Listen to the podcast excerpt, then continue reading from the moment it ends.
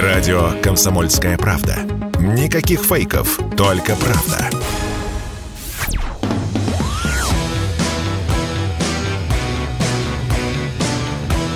«Война и мир». Программа, которая останавливает войны и добивается мира во всем мире. Здравствуйте, друзья. В студии радио «Комсомольская правда» Иван Панкин. На связи по скайпу Дмитрий Пучков-Гоблин. Дмитрий, здравствуйте. Здравствуйте, Иван. Ну что, вас ограбили? Как? YouTube-канал. А, отняли? Нет, не ограбили. Ну, отняли. Грабеж – это открытое хищение чужого имущества. Чем отлич- отличается от кражи, где хищение тайное, а это разбой натуральный. Отняли. Разбойное нападение совершено YouTube в отношении Дмитрия Пучкова-Гоблина. Теперь у него нет YouTube-канала. А, Растолкуйте, пожалуйста. Я, конечно, помню, что у вас был канал в YouTube, но не помню, он назывался «Тупичок Гоблина» или «Дмитрий Пучков-Гоблин». Название это какое было у него? А уж как я помню, Иван.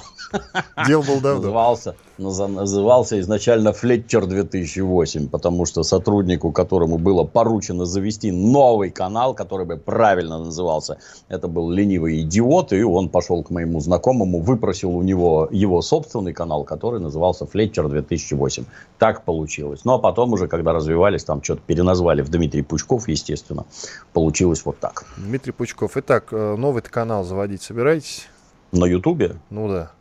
Нет, так нельзя. Чё, там же робот за этим следит, там мою физиономию уже давно в него зарядили. Все попытки появиться где-то сбоку будут приводить только к тому, что это будет немедленно уничтожаться. Но подождите, смотрите, э, видео-то с вашим участием не удаляются и не могут удаляться. Соответственно, если вы, допустим, заведете канал, назовете его условно Пучок, извините, и будете вещать на нем, то как они будут? Ну, это не ирония. Я просто, знаете, я просто не могу придумать за вас это название. робот. Это не я и не человек. Это робот ходит и смотрит изображение. Робот. Он мгновенно все находит, если ему... пос- Ну, как фильтр в почте создаете. Если почта приходит с такого адреса, он ее просто банит. Все, я даже ничего не вижу, что появляется. Так и там. Если мои ролики где-то есть, ну, на здоровье есть. То есть, они не канал удаляли, они удаляли меня. Это политическая акция по политическим мотивам удаляли оттуда меня. А если я набрал 3 миллиона подписчиков, так я особо вредный, особо. И для меня удивительно, что я так долго после начала, после начала спецоперации продержался. Вот это вот удивительно. да. Особо опасный тогда уж давайте говорить. А, Хорошо, на Рутюбе будете представлены? Где сейчас будете выпускать ролики? Да я вообще сообразительный, и все, что происходит, я полтора года назад уже было понятно, и полтора года назад я все это растащил на Рутуб, ВКонтакт и Яндекс Дзен. Все перетащено полтора года назад. Все это там есть, цветет, пахнет и функционирует. Ну что ж, тогда остается только пожелать вам удачи, но Спасибо. я надеюсь, кстати, я надеюсь, вот мы сейчас вещаем в Ютубе, прямая трансляция программы «Война и мир» с Дмитрием Пучком Гоблиным. И я надеюсь, ее не удалят, кстати. Ну, посмотрим, я- посмотрим. Я, я-то откуда знаю? Нет, нет, это не вопрос, я просто так выражаю, что называется, надежду. Переходим к новостям. Вот Медведев, кстати, вас поддержал. Я уж не знаю, насколько тепло он вас поддержал. Может быть, звонил, писал письма. Но, по крайней мере, вот есть новость о том, что Медведев поддержал Гоблина после удаления его YouTube-канала. А, Было бы неплохо, если помощь была деньгами, конечно. Я всегда так говорю. А, Помогите Это, материально. это вам, Иван. Я материально не нуждаюсь, у меня своих денег хватает. Ну хорошо, ладно. Власти Запорожья подписали распоряжение о проведении референдума. Я вот что подумал, а как считаете, реально присоединят? То есть этот референдум дело решенное, присоединение будет. Я вспоминаю 2006 год, э, Приднестровье проводил настоящий референдум сам, никаких советников там не было. И там 90 или даже больше процентов проголосовали за присоединение к России, но не присоединили. А, Нынешняя ситуация отличается, присоединят Запорожье. Ну, я считаю, что да, отличается. Чего, чего там присоединят, на каких основаниях, это надо подождать и посмотреть. Чего хотят, как это документально, так сказать, что там декларируется, что предполагается, а тогда уже можно сообразить, что и как будет. Но, судя по истеричной реакции украинского руководства, очевидно, все идет как надо для нас. То, что люди хотят жить внутри Российской Федерации, можно понять. После того, что им устроили укронацисты, можно понять, что люди не хотят иметь вот с этим государством ничего общего. все эти вопли про какие-то империи, там, ужасы, наступления. Что такое нормальное государство? Это, во-первых, безопасность, что к тебе не придет в квартиру СБУ, а ну-ка, покажи свой телефон, а по каким номерам ты звонишь, а это российский номер, а с кем ты там разговаривал, ты же зрадник, ты же предатель, поехали в подвал к нам. Ну вот, чтобы такого не было, то есть безопасность в первую очередь. Второе, работа, зарплаты, Третье, возможность детей устроить в детские сады, в школы, там, в учебные заведения, во всякие разные. Это всегда перевешивает весь этот бред, который людям накачивают в голову для каких-то там своих политических целей. Вот когда приходит нормальная твердая власть, когда она обеспечивает безопасность, быт и всякое такое, люди этому только рады. В последний раз мы такое видели в Чечне, и разорванной и поломанной во все стороны. Ну вот, давайте хотя бы пенсии старикам платить начнем. И вдруг оказывается, что это гораздо важнее всякого националистического бреда. Но тут надо быть осторожным. И националистический бред не допускать уже ни под каким соусом. Мне вот интересно, а при Приднестровье-то в итоге, что с ним? Там референдум уже был, его будем присоединять? Вот, какое не знаю. Ощущение? Не я решаю, Иван. То есть я считаю, что сначала надо побережье Черного моря победить чтобы от Одессы и до этого самого Приднестровья это были российские земли. Вот тогда, да, тогда нормально. А у вас, кстати, насчет Одессы какие мысли? Просто после того, как э, мы освободили, оставили, освободили, ушли с острова Змеиный, пошли разговоры о том, что Одессу брать не собираемся. Все пропальщики кричат в Ни, ничего, ничего угадать не могу, Иван. Непонятно для меня. Постоку, поскольку Министерство обороны не считает нужным, и, наверное, правильно делает, не считает нужным там публиковать свои планы, задумки и прочее. Зачем забирались на этот остров Змеиный? Ну, наверное, в тот момент было так надо. Зачем оттуда ушли? Ну, наверное, перестало быть надо. А, а зачем там сидеть сейчас, не совсем понятно. Ну, кроме разве что говорят, там на острове Змеиный закопан щит Ахиллеса. Вот его, может, надо искать. Но как-то неактивно ищут. А что будет с Одессой? Ну, поживем, посмотрим. Ничего другого нам не дадено. Ну и, соответственно, поживем, посмотрим, и после этого уже с Приднестровьем будем решать. Ладно. А сроки по восстановлению? Будем ориентироваться на чеченский опыт э, по восстановлению того же Мариуполя, например. Как думаете, сколько вот нужно России сейчас, чтобы восстановить такой город, как Мариуполь? В Грозном я был, не помню, 3-4 года назад. Это лет 10 минимум. Грозный не сильно большой город. И там, осмелюсь заметить, российская армия действовала ну, сильно жестче, чем в Мариуполе. В, Ма... в Мариуполе я не был, не знаю. Я только то, что из телевизора вижу. Это односекундно не восстанавливается. Это серьезные затраты, серьезные людские ресурсы, деньги, время. Быстро не получится. Ну, лет 10. Хорошо. Ну, 10 это чтобы все выглядело еще лучше, чем было. Год это приведение в нормальный вид можно жить. Три – это уже благоустроено. Пять – нормально, но вот есть нехорошие районы, которые надо бы того. Там же непонятно, то есть как э, с такой интенсивностью артиллерийского огня, ну вот попали в бетонный дом, например, и что с ним произошло? Может, там на вылет пролетело, а может жахнуло так, что один подъезд надо обрушить, а может обрушить надо все, и нельзя в нем уже больше жить, его придется сломать целиком и строить новый. Людей-то надо куда-то селить. Я замечу, люди не рвутся уезжать в Ярославскую область из Мелитополя, они хотят жить там, где они родились, выросли и жили, поэтому реставрировать надо там. Кстати, мы сегодня в редакции подумали над тем, что для Украины чем хуже, тем лучше. Вот такой тезис у нас возник по поводу в том числе того, что украинская армия, называемая ВСУ, обстреливает э, в том числе Запорожскую атомную электростанцию. Ну и вообще размещает э, орудия в жилых кварталах и так далее. То есть чем больше разрушений, тем ВСУ лучше. Что скажете? Ну, с моей точки зрения, они очень хорошо понимают, что противостоять российской армии они просто не могут.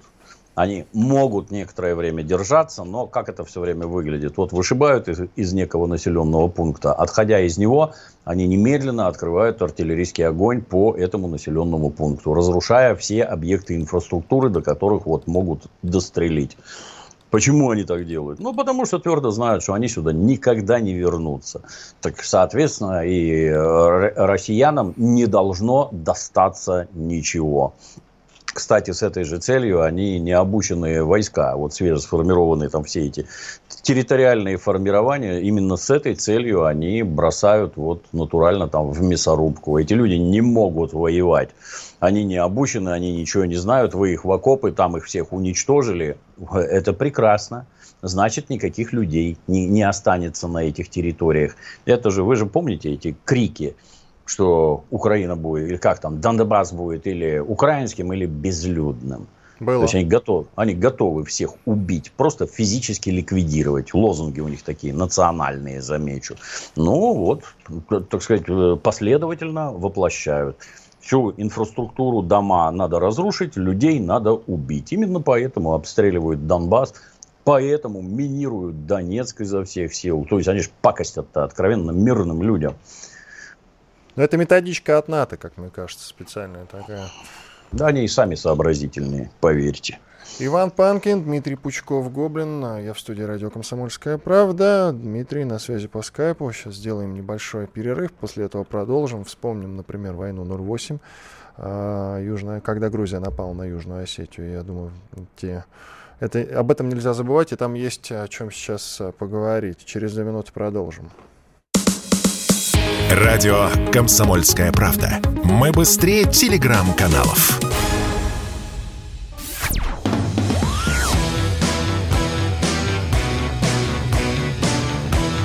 «Война и мир». Программа, которая останавливает войны и добивается мира во всем мире. Здравствуйте, друзья. Еще раз Иван Панкин, Дмитрий Пучков, Гоблин с вами. Мы продолжаем. Дмитрий, как вы считаете, Переговоры нынче актуальная все еще тема или уже ушедшая? Никаких переговоров между Россией и Украиной уже не будет и быть не может. Я почему Но говорю? Песков да. сказал, что переговорщики украинские канули в лету, а США при этом верят в дипломатическое разрешение ситуации на Украине, заявил госсекретарь Антони Блинкен. Как вы считаете, будут переговоры, не будут, или все уж забили на это Но... дело? Переговоры нужны всегда и будут, с моей точки зрения, всегда. Когда Берлин штурмовали, немцы тоже пришли на переговоры в итоге о том, как принимать капитуляцию у них, как они будут сдаваться. Это что же переговоры? То, что говорят американцы, ну, это никого не интересует. То есть для них Украина это расходный материал, который они уверенно и с удовольствием расходуют. Для нас ну, самый, так сказать, это примитивный э, здравый взгляд. Надо ли, чтобы шли боевые действия, или лучше все-таки договориться? Ну, конечно, лучше договориться. Но при этом Просто позиция переговорная должна быть хорошая. То есть э, предмет переговоров этот, как он там, партнер по переговорам, его за стол надо сажать руками, потому что у него уже сломаны ноги, руки, разбито лицо, выбиты зубы. Ну, давай, родной, теперь будем переговариваться. Никто не виноват, что ты своими стараниями довел себя вот до такого состояния. И вот тогда у нас сильная переговорная позиция. Ну, а то, что украинцы на данный момент кривляются, это говорит о том, что у нас позиция сейчас недостаточно сильная, но, надеюсь, станет лучше. Ну, то есть, все-таки это в формате уже капитуляции такие переговоры, просто подытожим. Конечно, конечно, да. Есть, да а да. вот э, каких-то там других переговоров, просто я слово переговоры воспринимаю как о чем-то надо договариваться, да. А капитуляция все-таки это уже ультимативная форма. То есть мы оставляем вариант именно с капитуляцией. Ну, мне это видится так, что вот, например, они стоят возле Донецка и непрерывно мирный город обстреливают. Вот хорошо, мы отодвинули их от Донецка, там, ну, допустим, там на 100 километров. И что? Они перестанут обстреливать? Нет, у них вон там хаймарсы им американцы дают. Они на 300 километров летят. Ну и что тут делать? Ну отодвинем на 300 километров. Ну другие ракеты пришлют, которые на 500 летят. И что делать? По-моему, выход ровно один. Дойти до границ там с Польшей, Румынией, Молдавией, с кем там у них границы есть. Вот тогда с территории сопредельных государств они стрелять не смогут. Это, на мой взгляд, единственное решение. По-другому уже ничего не сделать. Не могу с вами не обсудить дискуссию, которая возникла в том числе особенно активно в телеграм-каналах, крупных и не очень. Началась она здесь, в студии радио «Комсомольская правда», во время утреннего эфира. И виновник торжества, ведущий этого самого утреннего эфира, Сергей Мордан, который, среди прочего, в разговоре с Дмитрием Стешиным рано утром заявил о том, что вредителей, которые портят имущество и убегают на Украину, вот на освобожденных э, территориях, надо расстреливать. В том числе Сережа не очень лестно высказался об учителях, которые э, продолжают э, рассказывать детям про Бандеру и Мазепу, какие они прекрасные герои. Э, Сережу восприняли очень остро и в штыки, а в телеграм-канале «Тупичок Гоблина» было написано, что интересно, вот такие вот знатоки читали Уголовный кодекс. Ну или это не прямая цитата, что-то в этом роде. Как вам вообще цитата Сережи Мордан? Я воспринимаю это исключительно как такой эмоциональный посыл. И как эмоцию понять могу. Однако, если вы вещаете на большие человеческие массы, на огромную аудиторию, я правильно понимаю, что вы призываете граждан к внесудебным расправам? Ну вот, например, а, если там речь шла, я правильно помню, что какой-то там начальник ЖКХ какого-то ломал оборудование. Да-да-да, и убежал на Украину, да, вредитель. Да. Да-да. Ну, я когда-то службу в милиции нес. Если вы говорите, что это он ломал, это точно установлено, да, следствие проведено, экспертизы проведены, свидетельские показания сняты. А может, он кому-то поручил ломать. И это уже совершенно другая статья, и отвечать должен другой человек. Я, конечно, понимаю, что все это...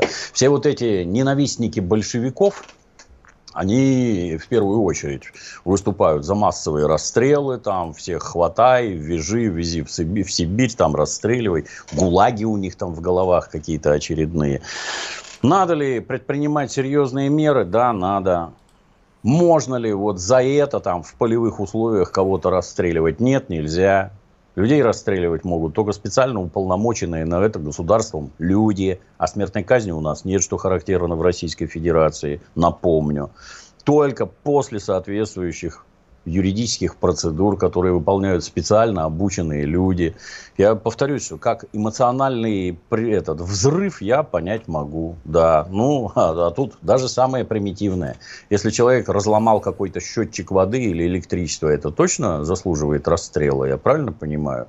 Ну, тут уж даже на уровне там, базовой человеческой логики это как-то неправильно. Одно дело прибор поломанный, а другое человеческая жизнь. Странно как-то. Вот. Но, но карать за это надо. Хотя я не совсем представляю, вот гражданин сломал и убежал, и что вы ему теперь сделаете? Ничего, ровным счетом ничего, поверьте. А говорить такое нет, нельзя. Я решительно возражаю. И повторюсь, для начала, прежде чем говорить подобные вещи, откройте уголовный кодекс, изучите соответствующие статьи и только после этого вещайте. Да, но там в, не применительна ли такая штука, как военное время? Есть законы военного времени. Хотя у нас спецоперация, у нас спецоперация. У нас не, не За важно. разбитый счетчик воды простреливать голову нет таких законов. А что касается ГУЛАГ, ГУЛАГ же тоже звучал, по-моему, Сережа. А вот мы не можем же прийти к консенсусу, как наказывать, да? Я, типа, аналоги всякий, ГУЛАГа. На всякий случай поясню, Иван. ГУЛАГ был расположен на улице Огарева, это там недалеко от вас. А все остальное это система исправительно-трудовых лагерей. Это никакой не ГУЛАГ не надо это слово вообще употреблять. Вы же нынешние лагеря в СИНом не называете? Нет, ну так и там. Есть закон, в соответствии с которым граждан карают за определенные виды содеянного. Ну, вот в соответствии с ним только и надо действовать. Если чего-то не хватает, не нравится, надо исправлять законы старые или принимать законы новые. Одни статьи закрывать, как когда-то после советской власти статью за мужеложество удалили из уголовного кодекса. Ну, живем дальше. Что-то мир не рухнул, и дальше, я вас уверяю, не рухнет. По закону надо действовать. Ждем, когда наладим, что называется. Идем дальше. Обострилась ситуация на границе Сербии и Косово. Как думаете, во-первых, в итоге это все выльется в какие-то боевые действия? Ну, американцам надо пакостить Европе изо всех сил. То есть все это, все, что затеяно с Украиной, это строго для, так сказать, обезжиривания Европы. Давайте-ка мы ваши ресурсы-то все, что-то у вас там много, вы какой-то нехороший конкурент. Нам это не надо. давайте-ка мы у вас тут войну у границ затеем, вас в нее втянем, потом вас кинем с этой войной наедине, а ситуация у вас все будет экономическая хуже и хуже, и, например, весь немецкий крупный капитал уже дружно побежит в Соединенные Штаты, потому что там безопаснее. Ну, мало вам Украины, что-то там русские как-то ведут себя не так, как нам бы хотелось. Ну, давай до кучи еще Балканы подожжем оно же не, а это не самостоятельные абсолютно страны и не самостоятельные правительства, причем уже по всей, не то, что там украинское и косовское, нет, оно по всей Европе такое, все руководство европейское, ну как можно, какой логикой могут объясняться их поступки, ввергать свои страны в экономическую катастрофу и оставлять народ без работы и без еды. Чем это можно объяснить? Ну, тем, что это кто-то со стороны делает не сами эти правители, они их шантажируют, они их каким-то способом заставляют, там, неважно. Самое главное, что они делают то, что надо американцам. Отлично появляется, и я так думаю, они сербам и дальше гадить будут изо всех сил. С другой стороны, американцам э, новые конфликты никакие не выгодны. Они из-за спецоперации России на Украине очень сильно страдают. Как? Там и повышение цен, инфляция очень сильно, высокие газы на бензин и так далее. Да куча там проблем-то у них у самих. Да, это, это их любимый способ решения проблем. Две мировые войны в 20 веке устроили самые развитые, самые демократичные государства, европейские, для того, чтобы решить свои экономические проблемы. Они и сейчас экономические проблемы будут решать за счет войны. Потому что как только война, сразу гигантский военный заказ, все пределы, все население знает, кого ненавидеть, кто виноват. Вот эти постоянные выкрики, это у нас тут путинская инфляция, путинские цены на бензин. Это все явление одного порядка. Поставляем оружие на Украину, прекрасно. Значит, наш оборонно-промышленный конкурс, комплекс сейчас будет нагружен под завязку. Все будут работать, у всех будут деньги, все будет хорошо. Война – это их любимый способ решения проблем. Кому война, кому мать родна. Начнем да. обсуждать, продолжим уже в следующей части. У нас меньше минуты остается. Даша Асламова, а, легендарный журналист э, «Комсомольской правды», а, находится в Сербии, и вот она ездила в Косово. И там э, ее едва не задержали, в смысле, задержали, но все могло закончиться куда плачевнее. Потом ее все-таки освободили и дали возможность уехать из этого нами непризнанного Косово. Там ее обвинили в том, что она русская шпионка, допрашивали много часов. Что любопытно, ее отпустили, даже пометку о выдворении не поставили. Это хорошо, но, тем не менее, вот, как мне кажется, довольно любопытно. Обсудим это уже в третьей части нашей программы. Иван Панкин и Дмитрий Пучков-Гоблин известный журналист с вами. Через, буквально через 4 минуты после полезной рекламы и хороших новостей продолжим. Оставайтесь с нами. Чтобы получать еще больше информации и эксклюзивных материалов, присоединяйтесь к радио «Комсомольская правда» в соцсетях в отечественных социальных сетях. Смотрите новые выпуски на Рутьюбе, читайте телеграм-канал, добавляйтесь в друзья ВКонтакте, подписывайтесь, смотрите и слушайте. Радио «Комсомольская правда». Самая оперативная и проверенная информация в эфире и соцсетях.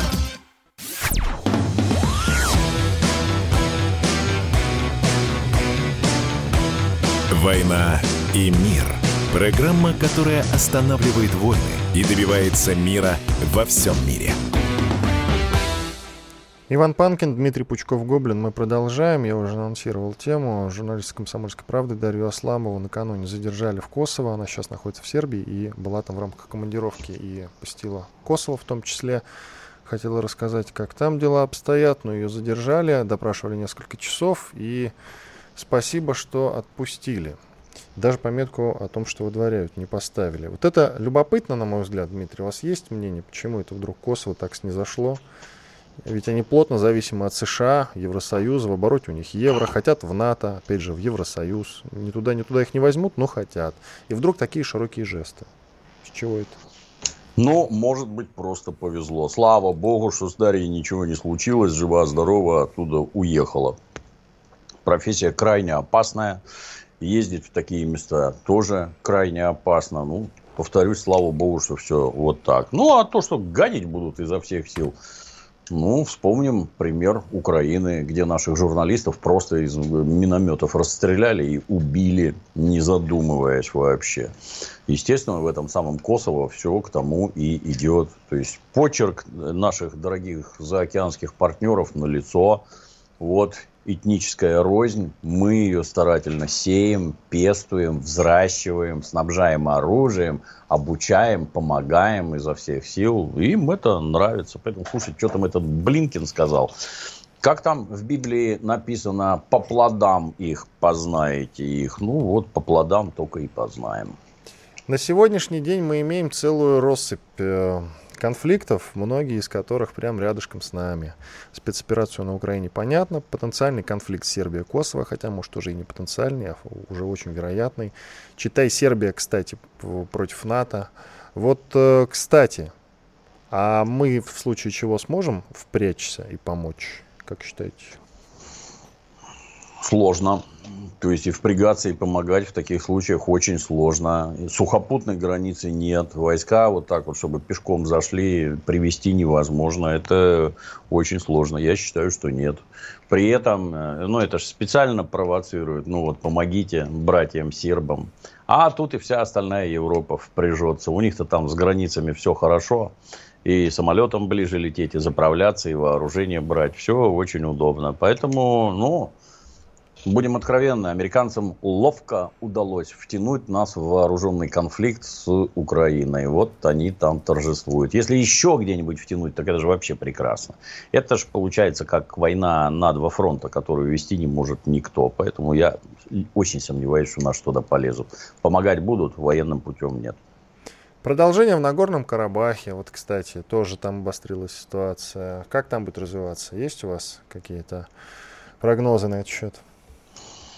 Ну, там все-таки это осколки Советского Союза, там все друг друга знают, все все понимают. И, в общем-то, возможности договориться гораздо больше, чем на Балканах, где еще со времен Энвера Ходжи в этой Албании с нами никто уже не дружил после, так сказать, предательства товарища Сталина и Энвер Ходжа, и Мао Цзэдун, там все дружно отвернулись. Нас там, считайте, с 50-х годов ненавидят просто, как предателей.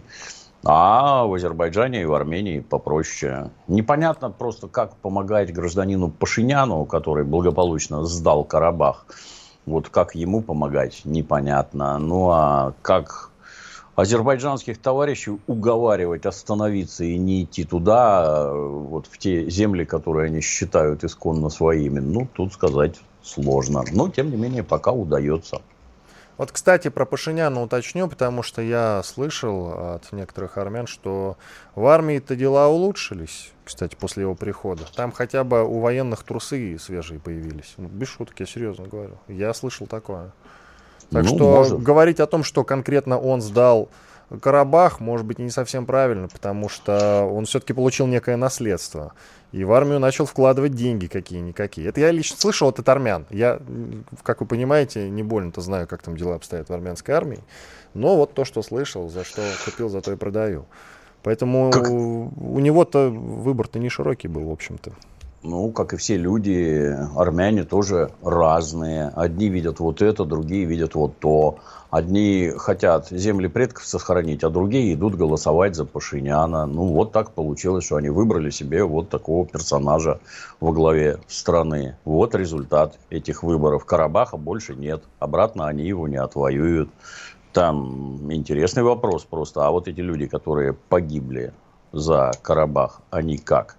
А вот эти только на протяжении десятилетий. А люди, которые вот в последний раз приехали со всего мира, взяли в руки оружие и головы там сложили армянские пацаны, благодаря тому, что этот Пашинян ничего не делал. И то, что в армии стали давать трусы, ну, если Армению сократить до размеров Еревана, я вас уверяю, там со снабжением и трусами будет еще лучше. Если всю страну отдать соседям, а самим сидеть в Азербайджане. Только я боюсь, что вот это вот уже армянам не понравится. Но получается это так, что вот эти, которые скакали на тамошнем Майдане, Тогда тоже, что характерно, всем им объясняли, пацаны, вы страну в пропасть волочете, в пропасть, вы кого вы там назначаете? Да ну ты чё, У нас тут не Украина, у нас один народ, одна вера, у нас все будет не так. Ну вот вам не так. Сколько там, говорят, у них это самое по численности самое передовое американское посольство, что американцев на, в Армении работает столько, что всем остальным и не снилось. Расскажите, а зачем они вам? А кто может вас, как этническую общность, спасти от геноцида? Вот кто? Американцы? Нет, они, как в Афганистане, благополучно выполнят свои задачи и убегут. А люди будут цепляться опять за колеса геркулесов и падать там с полкилометра высоты. А кроме России никто не поможет. Нравится это, не нравится, никто не поможет. Насчет американского посольства, да, более того, там огромное количество соросовских, это не секрет, НКО, НПО, это прям уже подсчитано, и это официально совершенно, действительно, э, это имеет место быть. А как Пашинян мог, что называется, не сдать э, Карабах? Только объединиться с Россией, то есть войти в состав да. России, получается так. Только такой выход. Это вот как Маргарита Симонян рекомендовала в свое время. Ну, если ты хочешь спасти свой народ, то соразмеряй. А что для тебя важнее? Твои какие-то политические амбиции или жизнь твоего народа? Ну, мы видим, что амбиции. А жизнь народа его не интересует. Далее. Периодические столкновения на границе Киргизии и Таджикистана. Я начал тему о том, что вокруг нас целая роспись разного, россыпь целого разного рода конфликтов. Вот, пожалуйста, еще один периодическое столкновение на границе Киргизии и Таджикистана. Но, как мы понимаем, ведь это не может э, просто оставаться на уровне периодических столкновений. Это во что-то когда-нибудь, во что-то серьезное выльется. Как все-таки дело дошло до войны в случае с Арменией и Азербайджаном. Также и там наверняка произойдет, не так ли?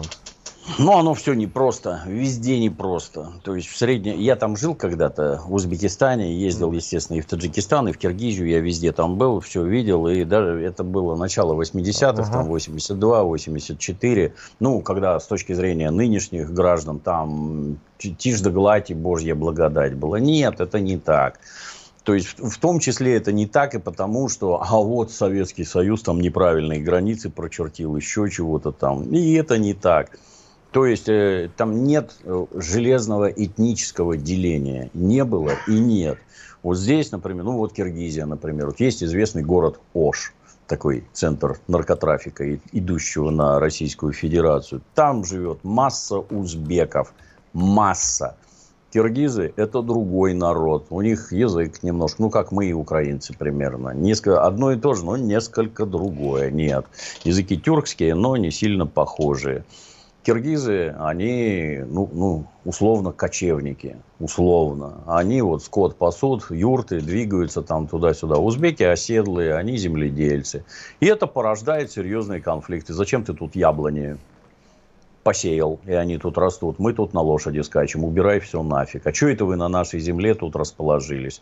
Ну и все это как в перестройку началось, когда вот это национальное сознание давайте поднимать.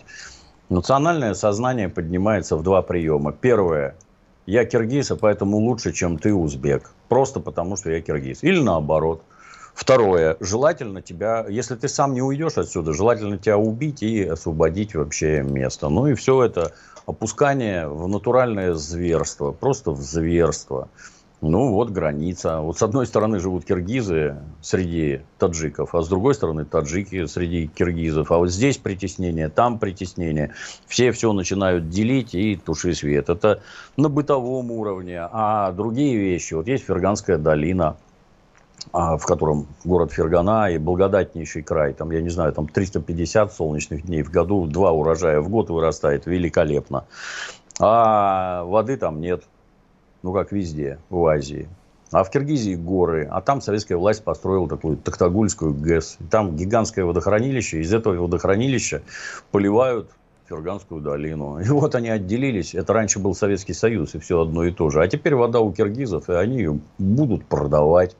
А железнодорожная ветка, по которой с Ферганского нефтеперегонного завода везут нефть, она проходит через маленький кусочек Таджикистана. А мы будем драть с вас деньги. И вот это там такая каша заваривается, что туши свет. И тоже конечный итог, только русские могут между вами встать и весь этот беспорядок прекратить. А беспорядок никакого счастья не принесет никому. Ни киргизам, ни узбекам, ни таджикам. Иван Панкин, Дмитрий Пучков, Гоблин. Делаем небольшую паузу двухминутную. После этого продолжим. Оставайтесь с нами на радио «Комсомольская правда». Радио «Комсомольская правда». Только проверенная информация.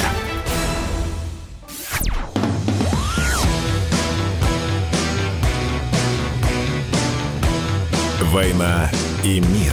Программа, которая останавливает войны и добивается мира во всем мире.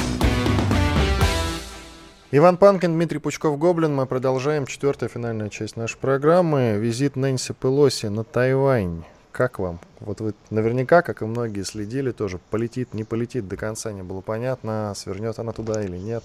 Ну, такой да. плевок э, в Китай. Вы хоть и говорите о том, что все это американцы делают целенаправленно, у них такой план. Конечно. Но я, честно говоря, не совсем понимаю. Они ведь реально пилят сук, на котором сидят.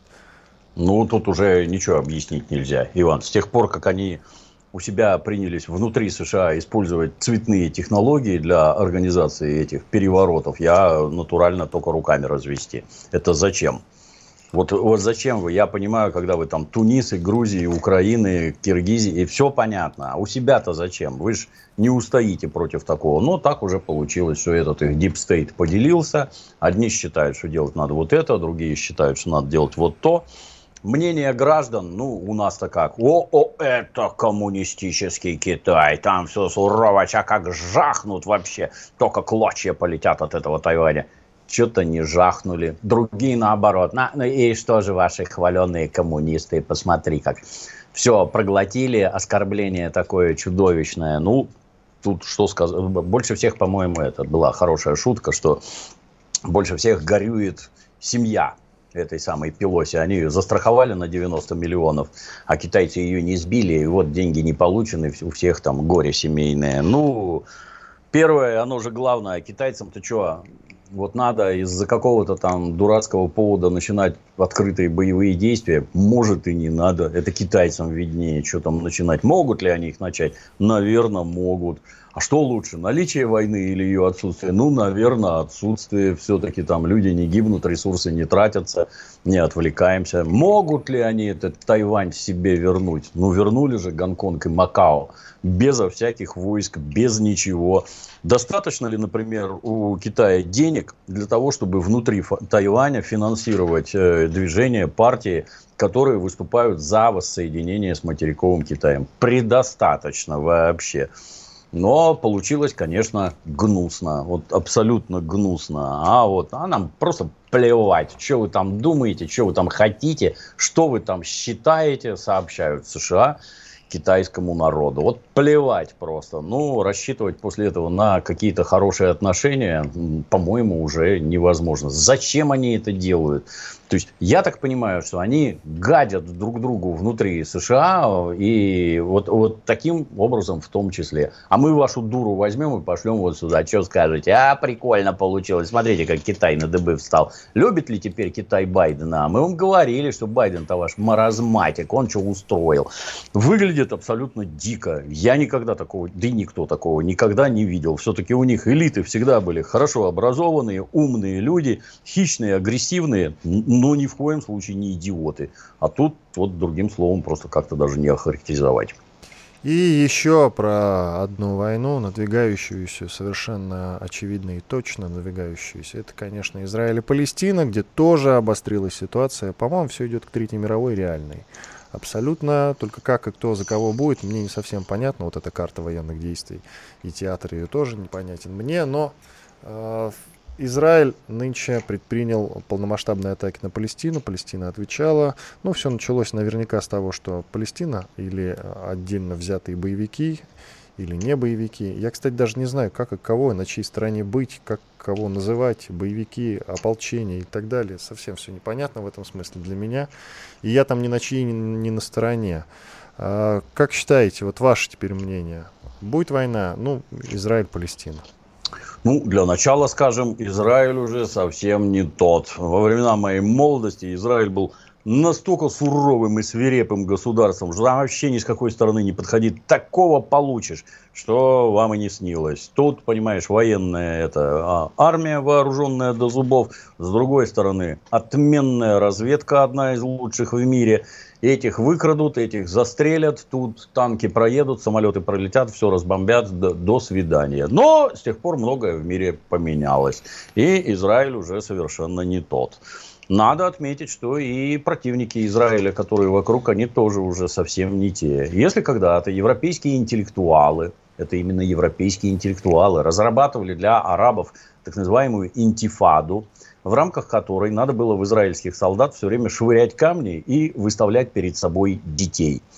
Чтобы, когда израильтяне откроют огонь, в первую очередь, чтобы пострадали дети. Это создаст вообще чудовищно отрицательную реакцию, и против вас будет весь мир.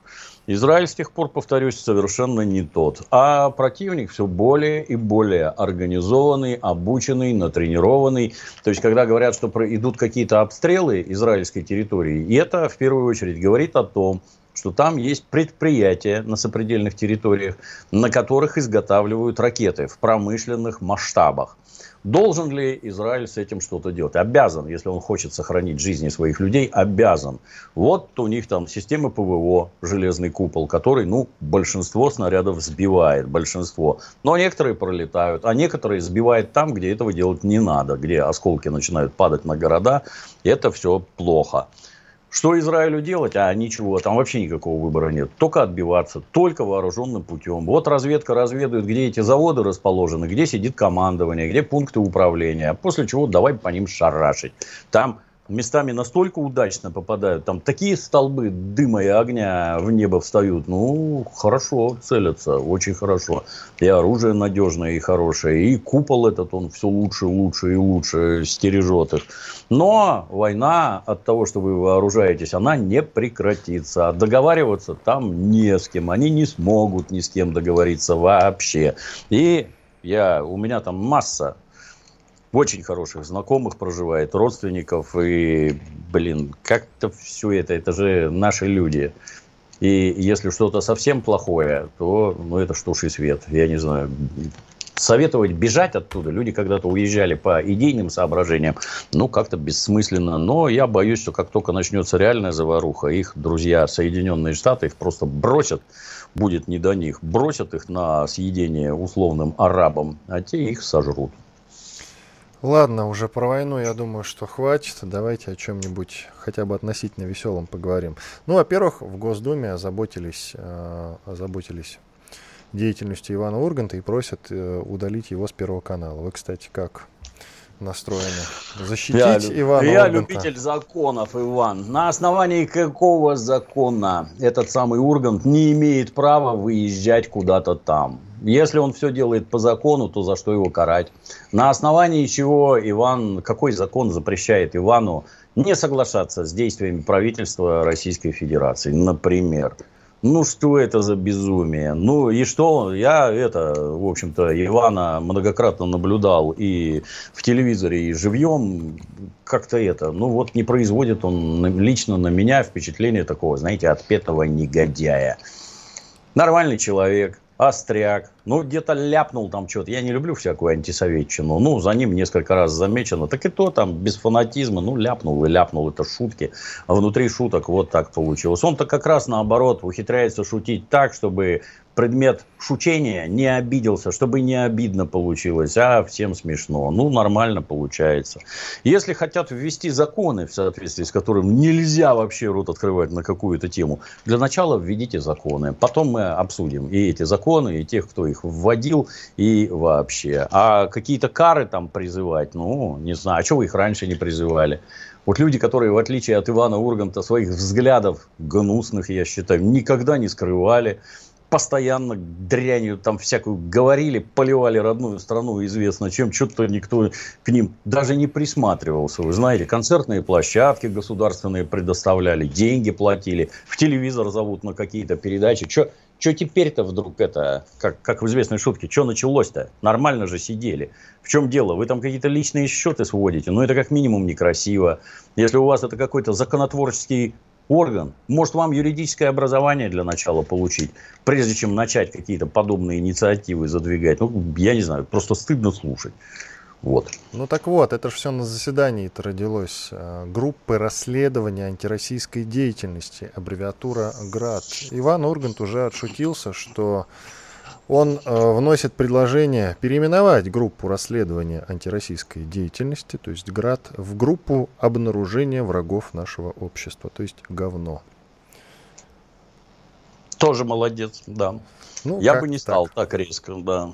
Нет, ну а почему? Ну, почему? В принципе, хороший ответ. Если они призывают к тому, чтобы а, его уволить с Первого канала по какой-то причине, мне, кстати, тоже неведомой. Насколько я знаю, за Ургантом вводится только одно, что 24 февраля он а, написал о том, что это страх и боль. А, может быть, он потом еще что-то говорил, я как-то упустил. Но вот после Не этого... Видел вот. После не этого его начали это, считать, да, да, врагом почему-то народа. А почему? Ну, действительно, ведь начало спецоперации, это действительно страх и боль.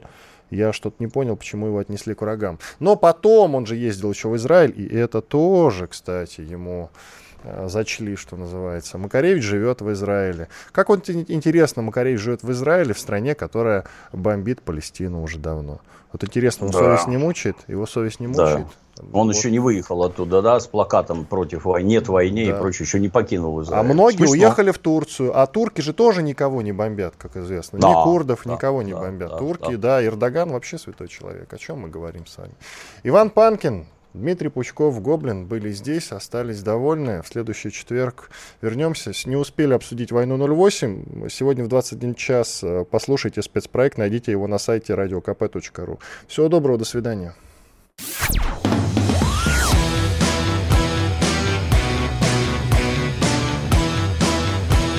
«Война и мир».